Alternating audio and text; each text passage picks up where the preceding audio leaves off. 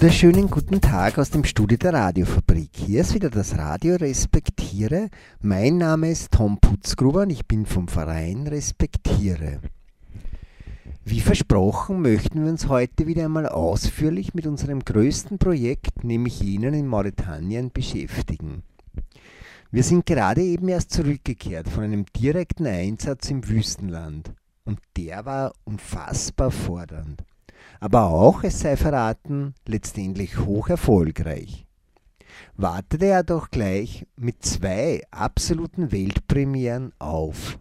Bevor wir darüber sprechen, wollen wir aber wie immer mit ganz wunderbarer Musik beginnen.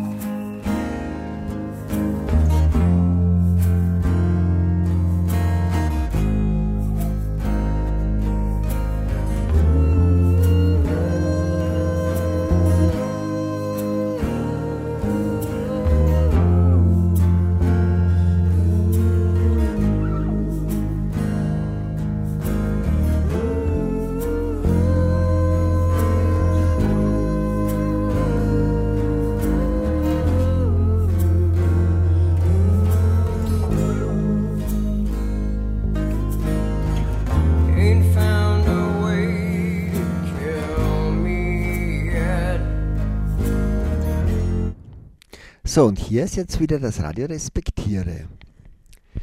Wie gesagt, wir sind gerade eben zurück aus Mauretanien. Und was war denn das für eine Reise gewesen?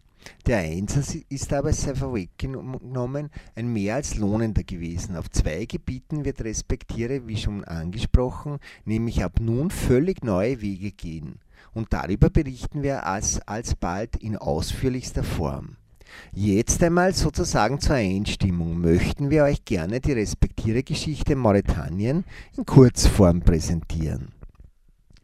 Also wir sprechen hier von einer Geschichte, die man äh, ohne, ohne, ohne mit der Wimper zu zucken natürlich auch als eine große Erfolgsgeschichte nennen darf. Denn es ist so viel passiert im Wüstenland, Dinge, die wir zum Beginn 2005 nicht einmal anzudenken gewagt hätten. Wie gesagt, Respektiere ist nun schon seit 2005 in Mauretanien tätig, einem Land, welches nach wie vor zu den ärmsten der Welt gezählt wird. Der erste Besuch erfolgte, weil uns jemand, der aus welchem Grunde auch immer in einem der am wenigsten besuchten Ländern der Welt äh, Fotos geschickt hatte. Daraufhin auf unfassbare Umstände hinwies und vor allem für die vielen, vielen Esel im Lande. Eine großartige Tierschutzstiftung, eine solche und deren Unterstützung das Projekt Esel in Mauretanien nie zustande gekommen wäre und die bis heute den maßgeblichen Anteil daran trägt, dass das Unmögliche tagtäglich möglich wird, sollte als Engel von Anfang an über allem schweben. Was war also das Hauptproblem mit den Eseln? Ein permanentes Schlagen der Tiere, oft alleine aus Langeweile. Allesamt waren die Esel deshalb mit oft furchtbaren Wunden überzogen. Dazu kam ein aus Stofffetzen, Metallteilen, Plastikteilen und verrostetem Draht zusammengeflicktes Zaumzeug, welches bei jedem Schritt scheuerte, so an allen möglichen Stellen Abschürfungen und offene Fleischwunden verursachte. Immer blieben die Verletzungen unbehandelt, denn einen Tierarzt konnten sich die Menschen hierfür nie leisten und sie können es auch heute leider noch nicht ist es doch die unterste Bevölkerungsschicht, welche mit den Eseln arbeitet, Harantins genannt. Nachkommen ehemaliger Sklaven. Das ist ein weiterer Aspekt Mauretaniens. Es wird geschätzt, dass es unter einer Bevölkerung von rund 4 Millionen Menschen ganze 600.000 gibt, welche als Sklaven oder in sklavenähnlichen Verhältnissen arbeiten. Damit belegt Mauretanien in einer traurigen Statistik Rang 1. Es verfügt gemessen an der Gesamtbevölkerung am höchsten Sklavenanteil weltweit. Dazu die Fütterung, bis zu 100% durch Pappe. Tatsächlich sahen wir immer wieder, dass es einen eigenen Beruf gibt, nämlich jenen, wo Menschen den ganzen Tag nichts anderes tun, als Altkarton zu zerkleinern, um diese Stücke dann als Eselfutter zu vermarkten. Dazu kommen die ungeheuren Lasten. Bis zu 1000 Kilogramm, man muss es sich auf der Zunge zergehen lassen, 1000 Kilogramm werden den Eseln aufgebürdet. Dazu lassen Sie es mich kurz anfügen, meinen Eselexperten äh, dass ein Esel mit nicht mehr als etwa einem Fünftel seines Körpergewichtes beladen werden sollte. Ein normaler Esel wiegt etwa so um die 200 Kilogramm. Die Esel in Mauretanien sind oft noch ein bisschen kleiner, oft so um 150. Aber gehen wir mal von 200 Kilo aus. Der sollte dann also mit nicht mehr als mit 40 Kilo beladen werden. Hier sind es 1000, wie gesagt, oft. Äh, Im Normalen sind es dann 400. Im Normalen, was ist schon normal heutzutage, aber ganz viele Arbe Esel arbeiten eben äh, mit Wasser. Also die fahren zu den Brunnen, weil es ja keine Wasserleitungen im Land gibt oder nur ganz wenige in ganz ausgewählten Bezirken äh, und holen von dem Brunnen Wasser, bringen es zu den Haushalten. Dafür äh, ziehen die Esel einen wirklich schweren, habe selbst versucht, den zu bewegen, einen Eselkarren, der noch dazu eine sehr ungünstige Form hat. Das heißt, äh, dass Leute, die sich auskennen, meinen, äh, wenn die äh, Entschuldigen Sie, wenn diese Bügel, die dieser Wagen hat, abgebogen wären, wären, dann wäre das Gewicht viel besser verteilt und es wäre für den Esel ein um Vielfaches leichteres, die Last zu ziehen. Das wollen die Menschen aber nicht, weil sie, sobald das, das Gestänge nicht gerade ist, äh, meinen, dass dann äh, das leichter bricht oder dass der Wagen eben von im Vorhinein schon beschädigt ist oder so. Und darum würden sie so, so etwas nicht kaufen, weil wir auch schon mal überlegt hätten, eben neue Eselkarten zur Verfügung zu stellen, da ein Projekt zu starten. Aber wie gesagt, das bringt nicht viel. Aus diesem Grunde werden wohl auch weiterhin diese eigentlich ungeeigneten Karren ihren, ihren Dienst tun. Wie gesagt, die sind viel zu schwer. Zudem sind sie äh, mit äh, Autoreifen ausgestattet und diese Autoreifen sind oft nahezu platt, was auch noch einen riesen Unterschied natürlich aufmacht, denn äh, werden die aufgepumpt, dann wird, wird sich das ganze Gerät natürlich viel besser bewegen lassen. Ja, mit all diesen Komponenten zusammen kommen dann noch eben diese Wasserfässer und das sind 200 Liter Fässer und da sind zwei drauf auf einem Wagen, also 400 Liter. Die Fässer werden auch noch äh, ausgebrannt sozusagen, sind ehemalige Ölfässer, da war früher Öl drinnen, äh, aber nicht deswegen werden sie ausgebrannt, sondern einfach um das Metall ein bisschen äh, dünner und biegsamer zu machen, um dadurch noch ein bisschen mehr an Gewicht reinzubringen.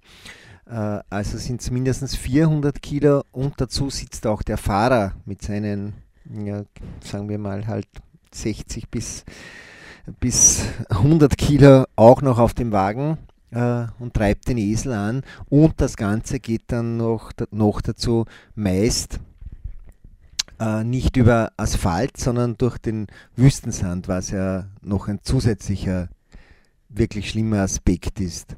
Ja.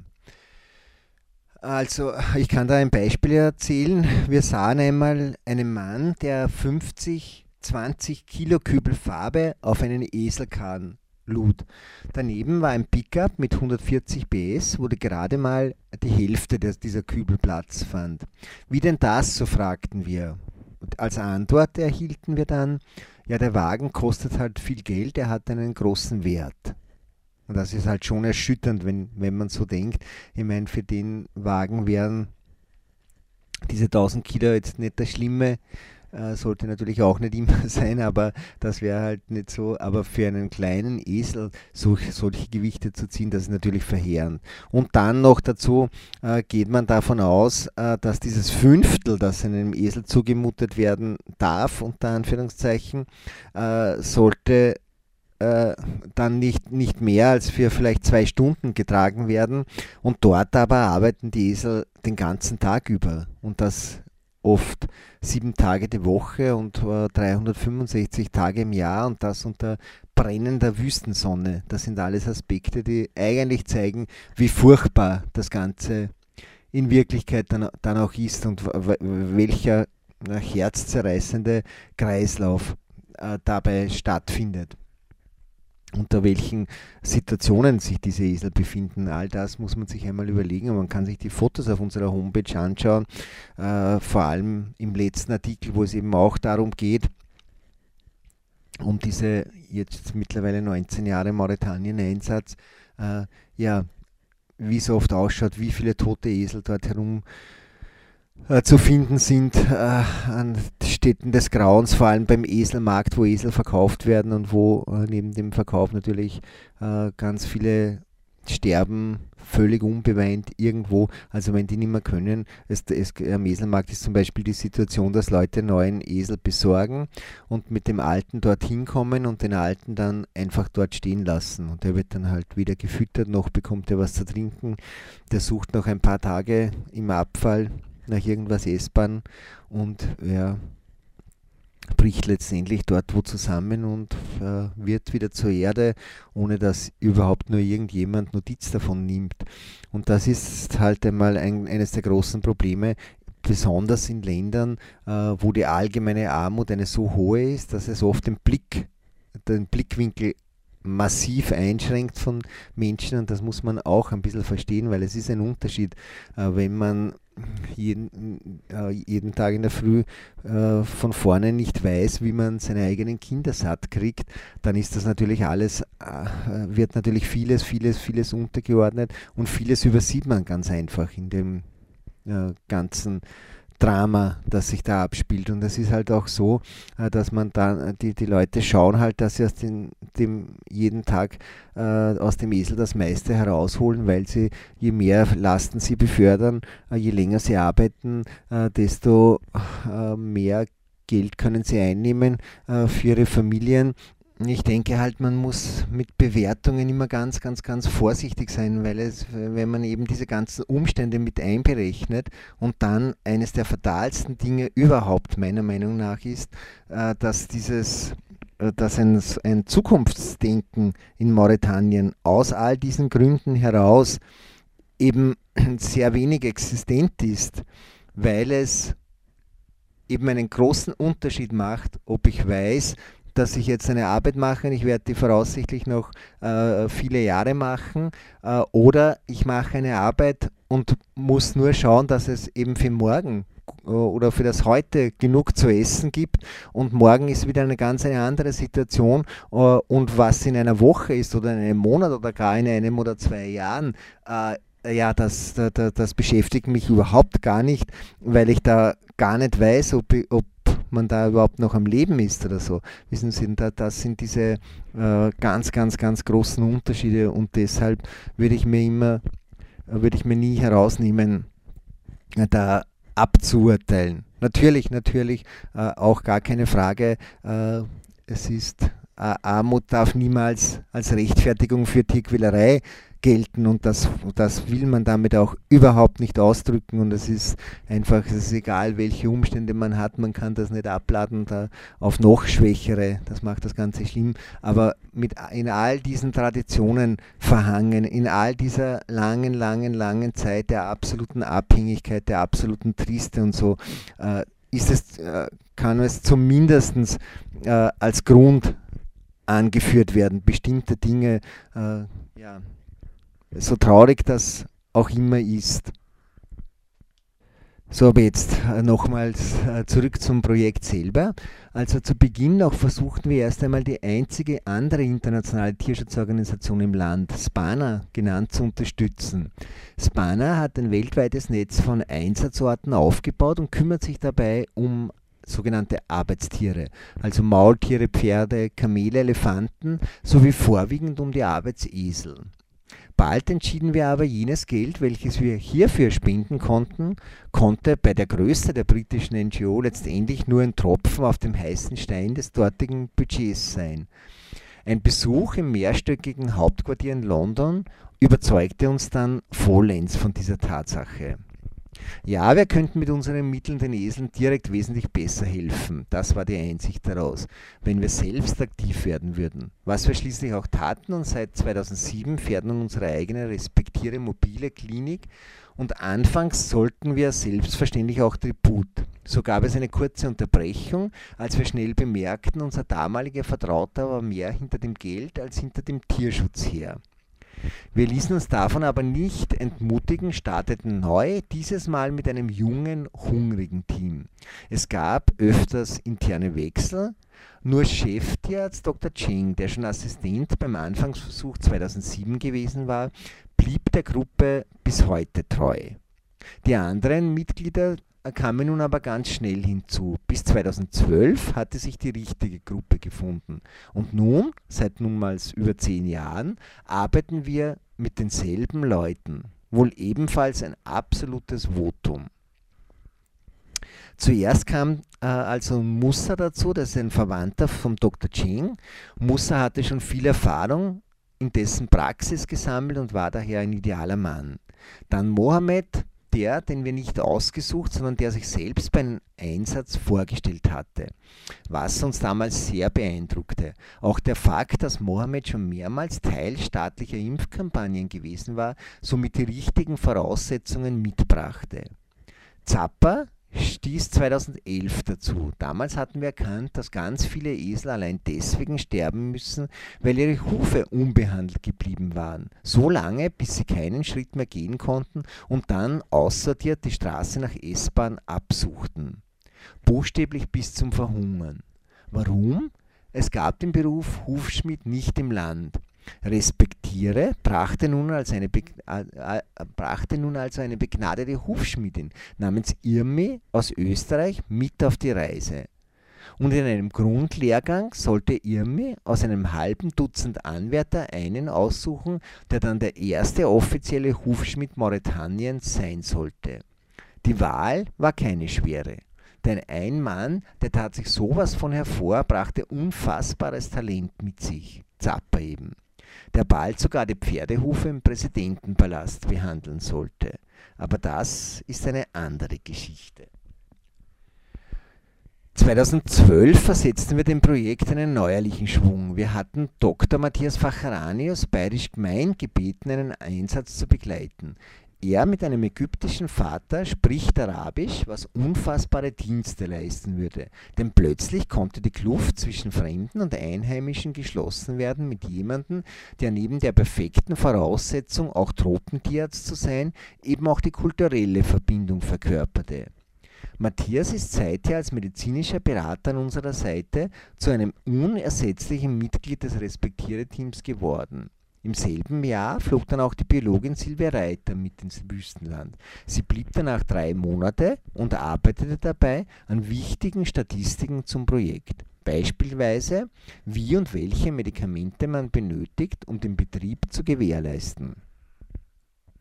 Inzwischen waren wir aber auch draufgekommen, alles, als wir wegen der Esenbehandlungen unternahmen, es war nur eine Symptombehandlung eine symptomatische Therapie, welche lediglich der Behandlung der Krankheitsanzeichen, nicht jedoch der Beseitigung der Krankheitsursachen diente. Und jetzt setzten wir vieles, nein alles auf eine Karte. Wir bedienten den religiösen Ansatz. Und der hätte uns fast abgeworfen, denn in einem 100% muslimischen Land, noch dazu in einem mit strenger Militärführung, kann sowas ganz schnell und ganz furchtbar ins Auge gehen. Wer Gnade am Tier übt, an dem wird Allah Gnade üben. Aus einer Koransure sollte alsbald das Motto zum Einsatz stammen. Das Problem nämlich, die Menschen sind extrem gläubig, die wenigsten allerdings wissen, was überhaupt nur im Koran steht. Warum?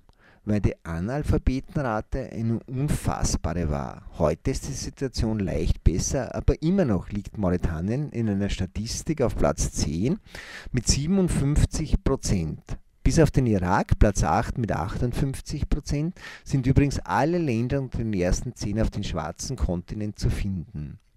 Wir ließen nun Broschüren anfertigen, welche den richtigen Umgang mit den Esel porträtierten. In Anbetracht der Dinge natürlich in rein bildlicher Darstellung und immer mit demselben Spruch abertausende Aufkleber, die wir bis heute überall hinklebten und die nach wie vor große Aufmerksamkeit lukrieren. Dazu produzierte Respektier einen Radiospot und der lief in den vier gängigsten Sprachen mehrmals täglich über zwei Monate hinweg auf verschiedenen Radiostationen und brachte schließlich den richtigen Durchbruch. Ab dem Zeitpunkt des Erscheinens, wir wiederholten die Ausstrahlung später ein weiteres Male, wurde das bisherige ansatzlose Schlagen der Tiere allein schon der Monotonie geschuldet. Wir beobachteten des Öfteren, wie Esel beispielsweise selbst im schlimmsten Stau, im absoluten Stillstand, wo es keinen Zentimeter weiter ging und das Tier mit dem Gesicht an der Stoßstange des Wagens davor anstand, permanent und wie im Takt mit dem Schlagstock misshandelt wurde aber es wurde wesentlich besser. Ein Trend, der sich bis heute fortsetzt. Historisches war passiert. Ganz sicher der allererste Radiospot für Tierschutz Mauretaniens, vielleicht sogar ganz Afrikas, war on air gegangen. Zappa sollte sich als die lang gesuchte hervorragende Ergänzung des Teams herausstellen. Jetzt war alles perfekt und zwei Gruppen, Eben Zappa und Mohammed sowie Dr. Cheng und Musa sind seither täglich unterwegs, um die Esel an deren Arbeitsstellen und am Eselmarkt selbst zu betreuen. Rund 1100 werden im Monat medizinisch von uns behandelt. Insgesamt sind es also schon weit mehr als 150.000, welche Respektiere im Laufe der Jahre helfen konnte. Dazu hatten wir immer auch einheimische Mitarbeiter, welche die Arbeit beobachteten, Berichte für uns zu Hause verfassten, Erledigungen anstellten, sich um Behördliches kümmerten. Allen voran Salek, der über viele Jahre hinweg durch seine mannigfaltigen Beziehungen Tür und Tor öffnete.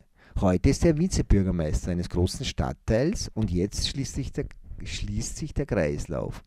Denn nur durch ihn wird ein Projekt im Projekt möglich, über welches wir später noch zu sprechen kommen. Aber auch Habib war so ein wichtiger Begleiter, genau wie Sidi Huda, der unvergessliche, viel zu früh verstorbene Jakub. Alim muss natürlich auch genannt werden, Ahmed und der unverwechselbare Dadu. Dazu erhielten wir immer wieder wertvolle Unterstützung durch Mitarbeiterinnen der deutschen Botschaft, Natalie zum Beispiel war so eine Quelle, oder durch in Mauretanien wohnende Österreicherinnen. Hier sei an erster Stelle die großartige Barbara Pitschnau genannt, welche uns mit hervorragenden Französischkenntnissen und dem Wissen über landestypisches Verhalten unendlich viele Schwierigkeiten ersparte. Ein weiterer Meilenstein. Wir erkannten bald, dass entsprechende Zaumzeuge eine große Wirkung haben konnten. Allein deshalb, weil der Fahrer dann Zügel in der Hand hätte, anstelle von Schlagstöcken. Also ließen wir Halfter und nebenbei auch Wundauflagen für unter die Satteldecke in großem Stil anfertigen. Im Land selbst natürlich von einer Gruppe von Frauen, womit zwei Ziele mit ein und derselben Handlung erreicht wurden. Den Tieren sollte immens geholfen sein und die Frauen erhielten eine Einkunftsmöglichkeit, welche die Familien hervorragend unterstützte. Eine Win-Win-Situation auf allen Seiten also. Und nicht nur Esel werden heute behandelt. Also ihr könnt das an Fotos auf unserer Homepage natürlich äh, nachsehen. Äh, inzwischen behandeln, es kommen auch immer wieder Menschen mit ihren Schafen und Ziegen zu den Wasserstellen. Auch Pferden, Pferde behandeln wir. Äh, und ganz im Fokus jetzt gerade, gerade jetzt, aber auch schon seit einiger Zeit, sind Hunde. Es gibt ganz viele Straßenhunde in Mauretanien und mit denen gibt es natürlich große Probleme, weil mm, nur geschottene Millionenstadt ist, die aus allen Nähten platzt und dazwischen Tausende von Hunden, äh, die absolut am Limit leben und dadurch tatsächlich auch oft äh, gefährlich werden können. Dazu gibt es natürlich Tollwut, Tollwut als prägender Faktor. Äh, all das zusammen macht die Situation für die Hunde natürlich unerträglich und es gibt, das muss man auch sagen, äh, staatliche Tötungskommandos, die ausrücken und die immer wieder Hunde erschießen. Also mehr, man geht davon aus, dass es ungefähr 1500 sein werden, die im Jahr, per Jahr erschossen werden. Und damit sind wir jetzt bei unserem, bei unserem neuesten Projekt im Projekt sozusagen. Und zwar wir haben äh, bei der letzten Reise, also erst vor wenigen Wochen, äh, angefangen, ein, Kastrationsprojekt begonnen. Ein Kastrationsprojekt in einem 100% muslimischen Land. Das ist nicht, nicht einfach, das könnt ihr mir glauben. Äh, haben damit begonnen, versetzen den Hunden, den kastrierten Hunden Ohrmarken und diese haben wir ein Versprechen von Bürgermeister, dass diese unangetastet bleiben. Sie sind, werden natürlich dann auch gleich Tollwut geimpft. Und äh, wenn das Projekt erfolgreich laufen sollte, also wenn man wirklich in großem Maßstab das umsetzen kann, das müssen wir jetzt einmal prüfen, wie und ob es möglich ist. Aber dann haben wir das Versprechen, dass das Hundetöten ausgesetzt werden würde. Und das ist natürlich schon ein Wahnsinnsmeilenstein und das wäre natürlich schon äh, absolut, absolut, absolut großartig. Aber da bündeln wir gerade alle Kräfte und sammeln wir alle Kräfte. Ja, was noch erwähnenswert ist oder mehr als erwähnenswert ist, äh, schon 2021 äh, passierte auch ein Meilenstein, äh, nämlich als einer der ganz wenigen Hilfsorganisationen, welche in Mauretanien tätig sind. Fast ausschließlich sind es dann solche, welche im Bereich der Menschenhilfe arbeiten. Erhielten wir in dem Jahr den offiziellen NGO-Status. Und jetzt haben wir ein Respektiere Mauretanien äh, neben dem Respektiere Austria sozusagen, respektiere allgemein und respektiere international mit Sitz in Berchtesgaden, im Berchtesgadenerland, nämlich in Bad Reichenhall. Äh, und mit dieser NGO fällt auch vieles leichter, weil man damit auch zum Beispiel Medikamente einführen kann, was ja vorher fast gänzlich unmöglich war, weil viele, besonders diese Betäubungsmittel, fallen ja dann natürlich, die wir am dringendsten brauchen, weil es die im Land nicht gibt, für Behandlungen von Tieren oder eben auch für Kastrationen, aber die fallen unter das Betäubungsmittelgesetz und wenn man da ein bisschen nur Pech hat, dann findet man sich im Gefängnis wieder. Und bei Mauretanien muss man ja auch dazu sagen, äh, dass es äh, in Österreich noch immer mit einer Reisewarnung belegt ist, was heißt, wir haben keine diplomatische Vertretung im Land und wenn einmal irgendetwas passiert, dann ist man auf sich alleine gestellt, dann gibt es keinen diplomatischen Austausch oder so. Und das macht die äh, Situation natürlich schon ein bisschen gefährlich und äh, problematischer. Ja, aber was es noch kurz zu sagen gibt, und dann äh, sehe ich eh schon wieder, äh, müssen wir schon langsam zum Ende kommen, äh, ist natürlich eine weitere Weltpremiere, sozusagen eine respektierte Weltpremiere neben dem Kastrationsprojekt, nämlich dass wir Land gekauft haben und dass wir dort vorhaben, einen kleinen Hof zu machen. Jetzt weniger eine Klinik, aber mehr einen Gnadenhof, weil es nämlich Gnadenhof nicht gibt in dieser Form in Mauretanien, nicht einmal ein Wort dafür, auch keine Vorstellung darüber. Äh, und das wäre natürlich ein absolutes Gesprächsthema, könnte das werden und das würde den Tierschutz an und für sich auf ein völlig neues Level heben, wenn die Leute darüber diskutieren würden und sehen würden, äh, welche Gnade das, Gnade ist jetzt auch vielleicht nicht das richtige Wort, aber, äh, aber wie, wie die Tiere eben äh, geschunden werden, welches harte Leben die haben und das, wenn, äh, wie, äh, welches Aussicht äh, darauf besteht vor Gott, nämlich wenn man diesen Tieren am Ende des Weges doch noch auch noch Liebe zukommen lässt und vor allem Sicherheit und sie aufnimmt und äh, Plätze schafft, wo sie gesund und friedlich leben können das wäre halt unser, das absolute, der absolute Meilenstein und die Krönung von des Projektes überhaupt. Aber dazu sehen wir, was da passieren wird. So wie angekündigt, muss ich jetzt äh, wirklich auf die Uhr schauen und sagen, die, unsere Sendezeit neigt sich leider schon wieder dem Ende zu. Mir bleibt nichts anderes übrig, als euch noch einen super Tag zu wünschen. Vergesst dabei nicht unser Motto, das da lautet, Until every cage is empty, also bis auch der letzte Käfig geöffnet ist. Ich wünsche euch einen wunderschönen guten Tag noch. Passt gut auf auf euch, lasst es euch gut gehen und schaltet beim nächsten Mal unbedingt wieder ein. Das wird dann am Montag, dem 4. März sein, pünktlich um 18 Uhr auf selbiger Station natürlich. Und freue mich schon, wenn ihr wieder zuhört. Pfiat euch, bye bye.